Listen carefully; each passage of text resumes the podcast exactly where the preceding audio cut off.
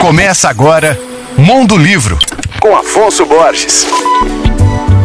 Alô, ouvintes leitores da Alvorada FM o Papa Francisco lança um livro no qual ele narra a sua vivência dos principais acontecimentos da história do mundo, desde ali do início da Segunda Guerra Mundial até os dias atuais. Na obra, o pontífice apresenta o seu ponto de vista sobre eventos como a tomada do poder pelos nazistas, a queda do Muro de Berlim, golpe de Estado do ditador Videla na Argentina e até mesmo a Copa do Mundo de 86, quando o Maratona marcou o gol que entrou para a história com o nome de La Mano mano de Deus. Entre os acontecimentos do século XXI, Francisco narra sua experiência diante do atentado que destruiu as Torres Gêmeas, da recessão econômica de 2008 e da pandemia 2019, entre outros assuntos.